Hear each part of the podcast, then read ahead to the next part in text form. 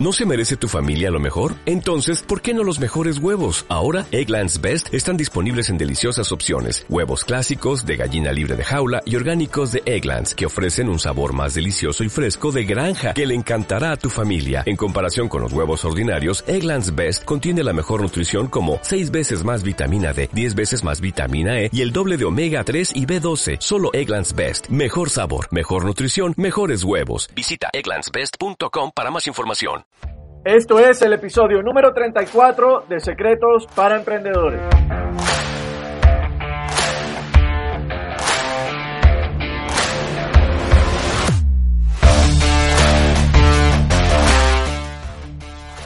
Bienvenidos a Secretos para Emprendedores. Mi nombre es Moisés León, emprendedor online.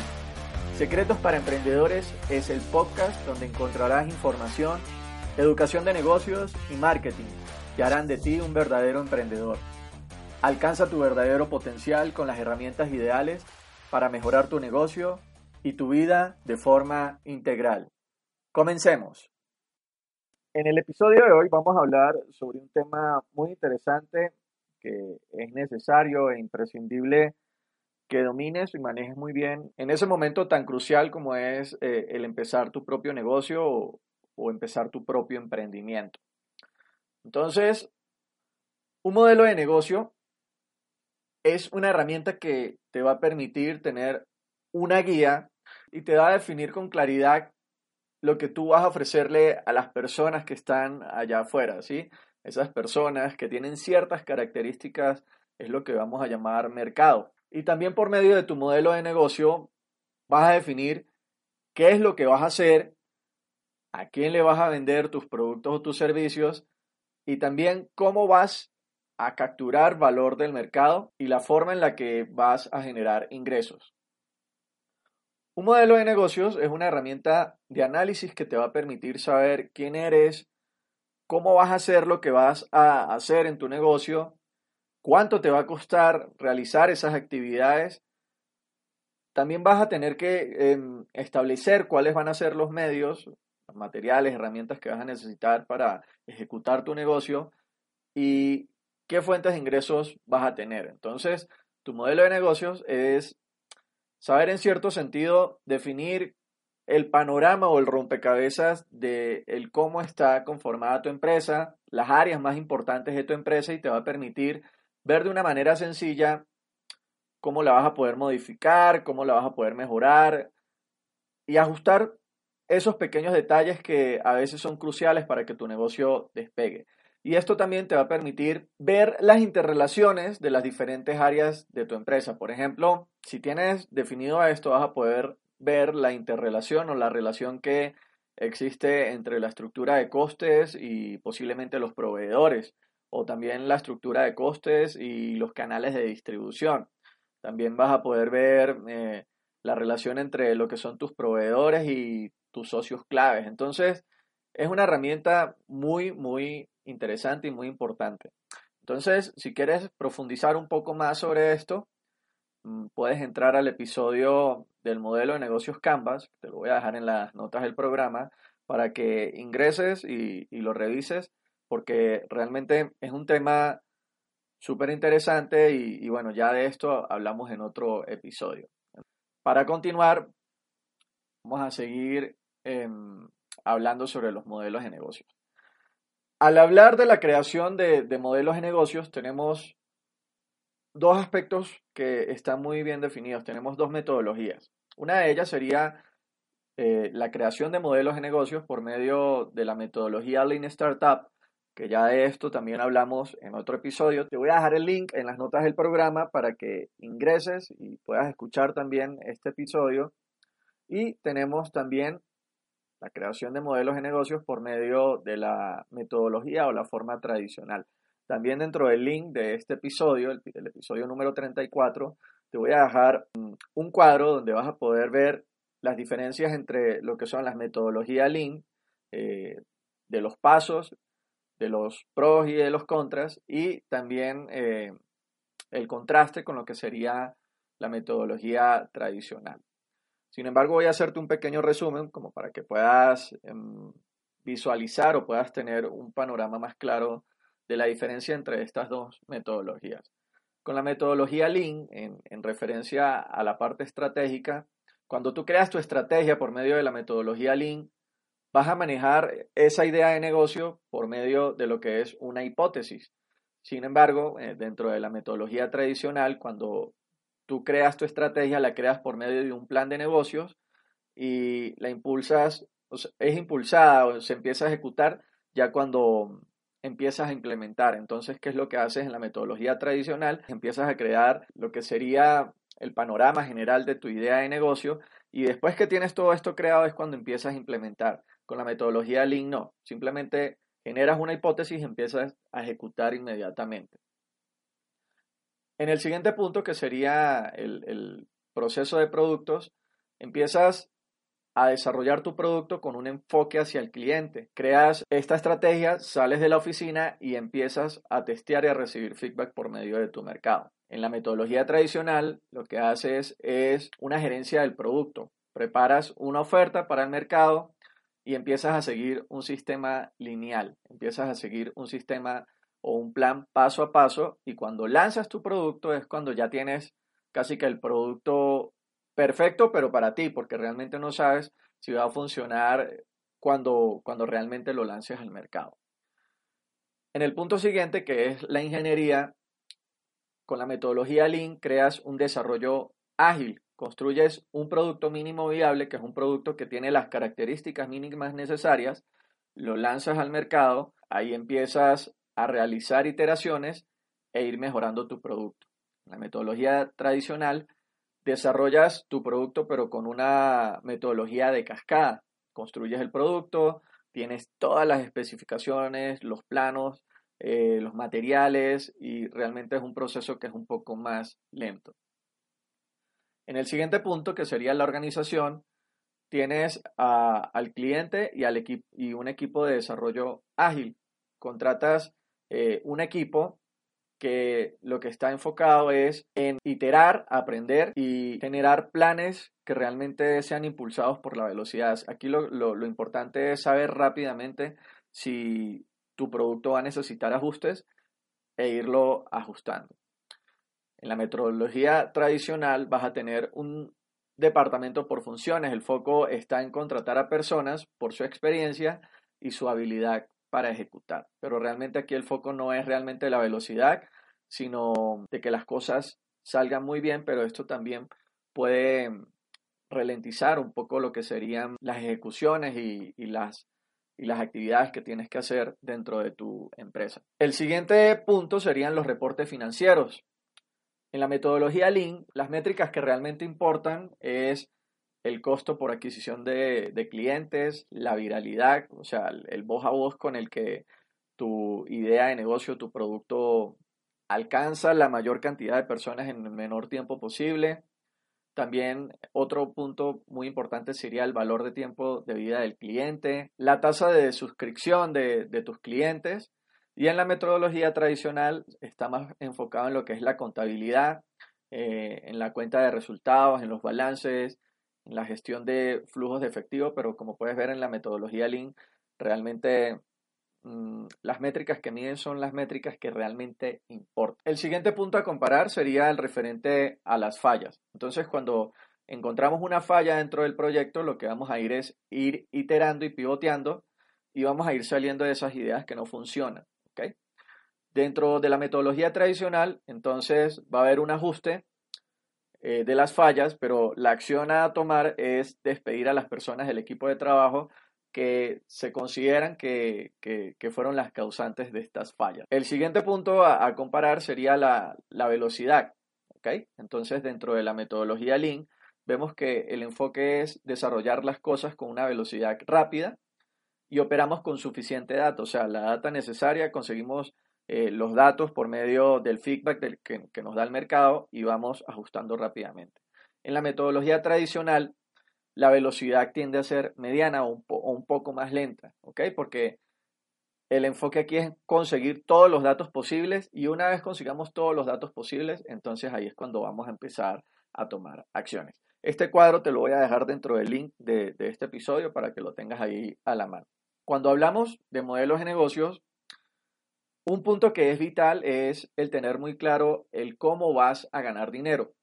He visto la forma en la que a veces las personas tienen una idea muy buena para un negocio, pero no tienen clara la forma o el modelo bajo el cual van a capturar valor o en otras palabras sería el cómo van a generar ingresos. Si caes en esto, en cierto sentido no vas a tener un negocio, sino que vas a tener un pasatiempo porque no vas a tener bien definido o muy claro el cómo vas a generar ingresos para tu proyecto o para tu empresa. Y este punto, como puedes ver, es vital. Porque si el día de mañana vas a explicarle a un inversionista o a una persona que quiere invertir en tu negocio y haces tu discurso de ventas, te va a hacer la misma pregunta que te estoy haciendo. O sea, ¿cómo vas a generar ingresos o cómo, cómo es que ganas dinero? ¿Ok?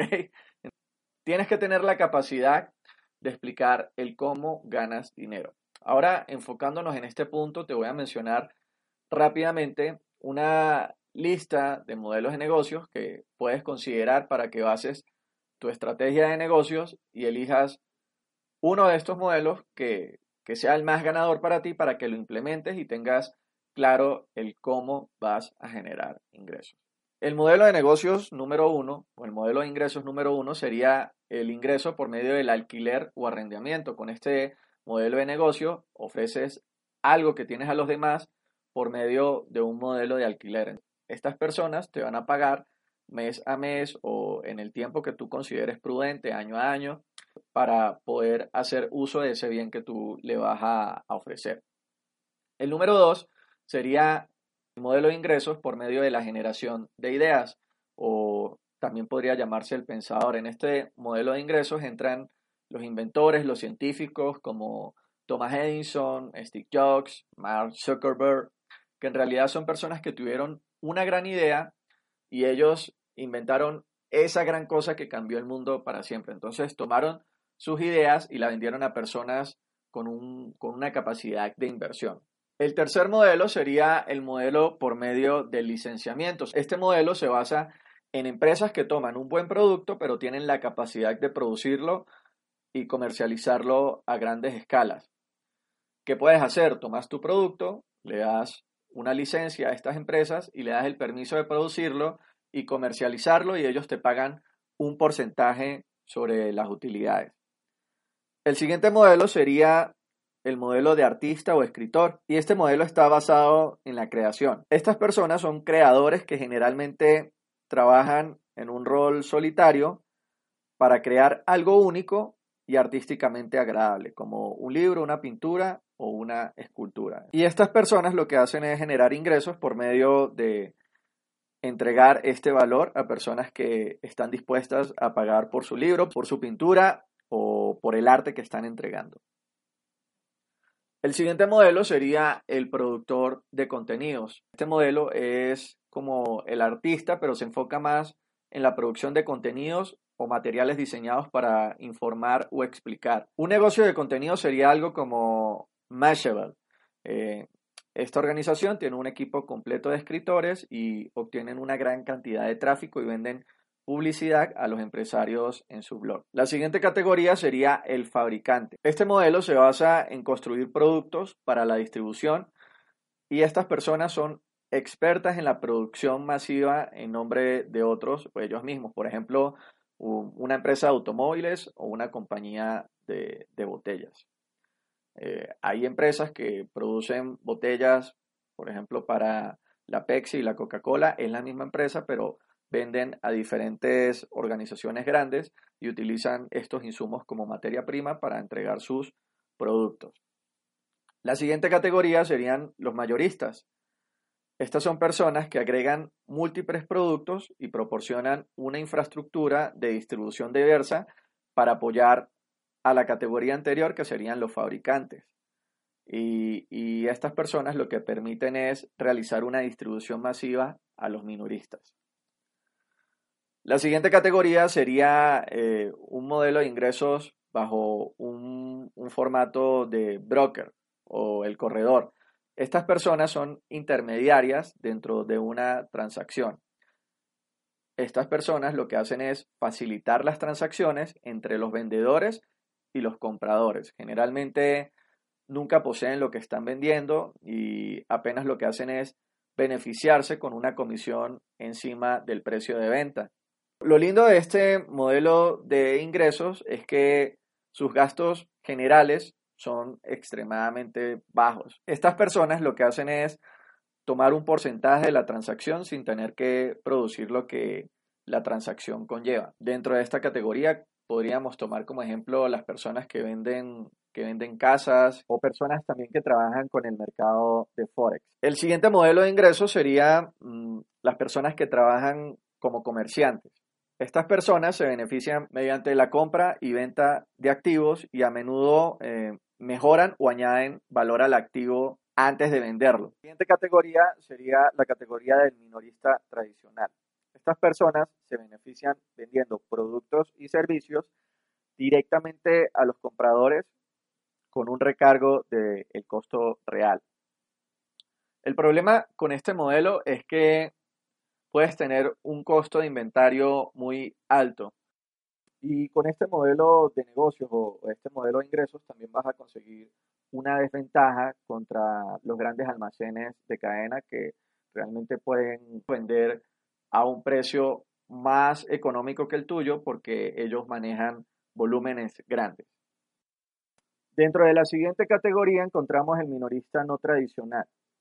Estas son empresas que van más allá de las transacciones individuales y lo que buscan es maximizar el valor del cliente de por vida. Estas empresas también puede que tengan un modelo de negocio premium y aquí entrarían empresas como Evernote o Dropbox. Si tú tienes un modelo de negocios extendido, lo que significa es que tienes muchos productos y muchos de los cuales tú los vas a vender en cantidades muy pequeñas. Aquí, si vendes lo suficiente, puedes hacer todas tus ganancias en un modelo de negocio extendido. La siguiente categoría sería la categoría de ventas directas.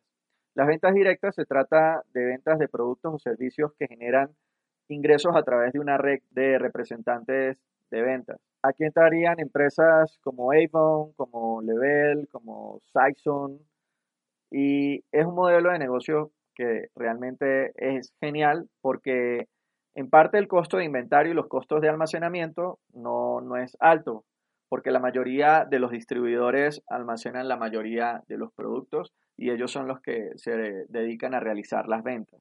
El siguiente modelo sería el modelo de franquicia. En lugar de crear un nuevo producto y la cadena de distribución para entregarlo, tú lo que haces es comprar una participación de propiedad en un modelo de negocios que ya ha sido desarrollado exitosamente. Aquí lo que haces es pagar por el know-how, eh, te entregan todo lo que tienes que hacer, los manuales de procedimientos, eh, la publicidad. Aquí lo que vas a hacer es adquirir un modelo de negocios que ya fue comprobado. El siguiente modelo sería el modelo freemium. Aquí tú siempre tienes un segmento de clientes que no pagan, que es parte del modelo de negocios. Sin embargo, vas a tener también un porcentaje de personas que van a pagar para ingresar a una versión extendida de tu producto. Dentro de esta categoría entran lo que podrían ser, un ejemplo de esto podrían ser las aplicaciones para los celulares. Tú lo que haces es empezar a utilizar una aplicación y si quieres ingresar a otras características, a otras, a otras funcionalidades, tienes que pagar. Eh, sin ir muy lejos, podríamos hablar, por ejemplo, de Spotify. Si tú quieres escuchar música, lo puedes hacer muy bien, eh, fácilmente ingresando dentro de la aplicación, pero si quieres, eh, por ejemplo, poder cambiar de canción y otras cosas y no escuchar publicidad, entonces ahí lo que haces es pagar la versión completa de la aplicación y vas a poder ingresar a todas estas funcionalidades. El siguiente modelo podría ser un modelo de suscripción. Este es un programa de continuidad. Con un modelo de suscripción, tú lo que haces es ganar dinero en el transcurso de la vida eh, del cliente sin cobrar mucho por adelantado. Un ejemplo de esto podrían ser eh, los gimnasios, en el cual tú pagas una membresía y vas mes a mes. El siguiente modelo que podemos conseguir podría ser el del marketing multinivel. No hay mucha diferencia entre el marketing multinivel y las ventas directas, sin embargo, aquí tú lo que vas a hacer es ganar un porcentaje por las ventas directas que realizan las personas que están dentro de tu organización. Es un modelo de negocios o un modelo de ingresos realmente que eh, es sensacional, funciona muy bien y existen personas que realmente se dedican a esto de manera muy profesional y les da buenos ingresos. Otro de los modelos de ingresos sería el modelo de afiliados. Entonces, ¿qué es lo que haces aquí? Conseguir personas que promuevan tus servicios o tus productos y solamente le pagas a estas personas cuando realizan una venta. En cierto sentido es como si tuvieras muchos comerciales. Y también es un modelo de ingresos que funciona muy bien. Entonces, como puedes ver, existen muchas formas en las cuales tú puedes generar ingresos para tu proyecto, para tu empresa o para tu emprendimiento. La idea de esto es que revises este listado y veas cuál de estos modelos son los que se podrían adaptar mejor a tu, a tu empresa. Mm, la idea no es que te cases con solamente uno de estos modelos, sino que también puedes buscar como un mix o una combinación entre ellos para que generes una estrategia de ingresos ganadora para tu proyecto o para tu empresa.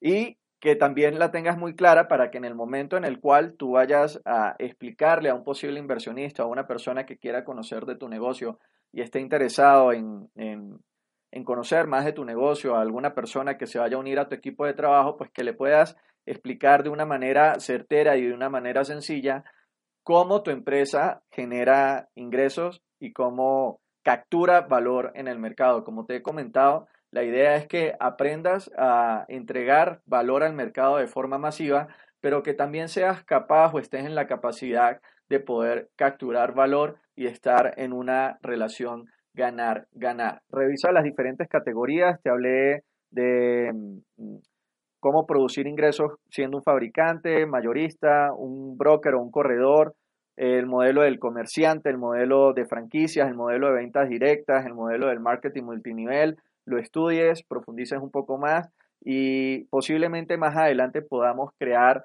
eh, algunos episodios donde hablemos específicamente de cada uno de estos modelos de ingresos porque son muy interesantes y hay mucho de qué hablar de ellos. Entonces, la invitación es que revises esto muy bien y veas cómo puedas adaptarlo a tu empresa. Con esto llegamos al final del episodio de hoy. En los siguientes episodios vamos a seguir compartiendo más información y más secretos para emprendedores. Espero que hayas disfrutado del programa y te invito a que compartas este podcast con otros y permíteme saber cómo puedo hacer mejor este programa para ti escribiéndome a moisésleón.com barra contacto o contáctame y también dime qué tema te gustaría que toquemos en nuestros próximos encuentros. Esto fue Secretos para Emprendedores con Moisés León. Gracias por las valoraciones de 5 estrellas en iTunes y me gusta y comentarios en iBox. Recuerda, las cosas solo sucederán si te educas y tomas acción.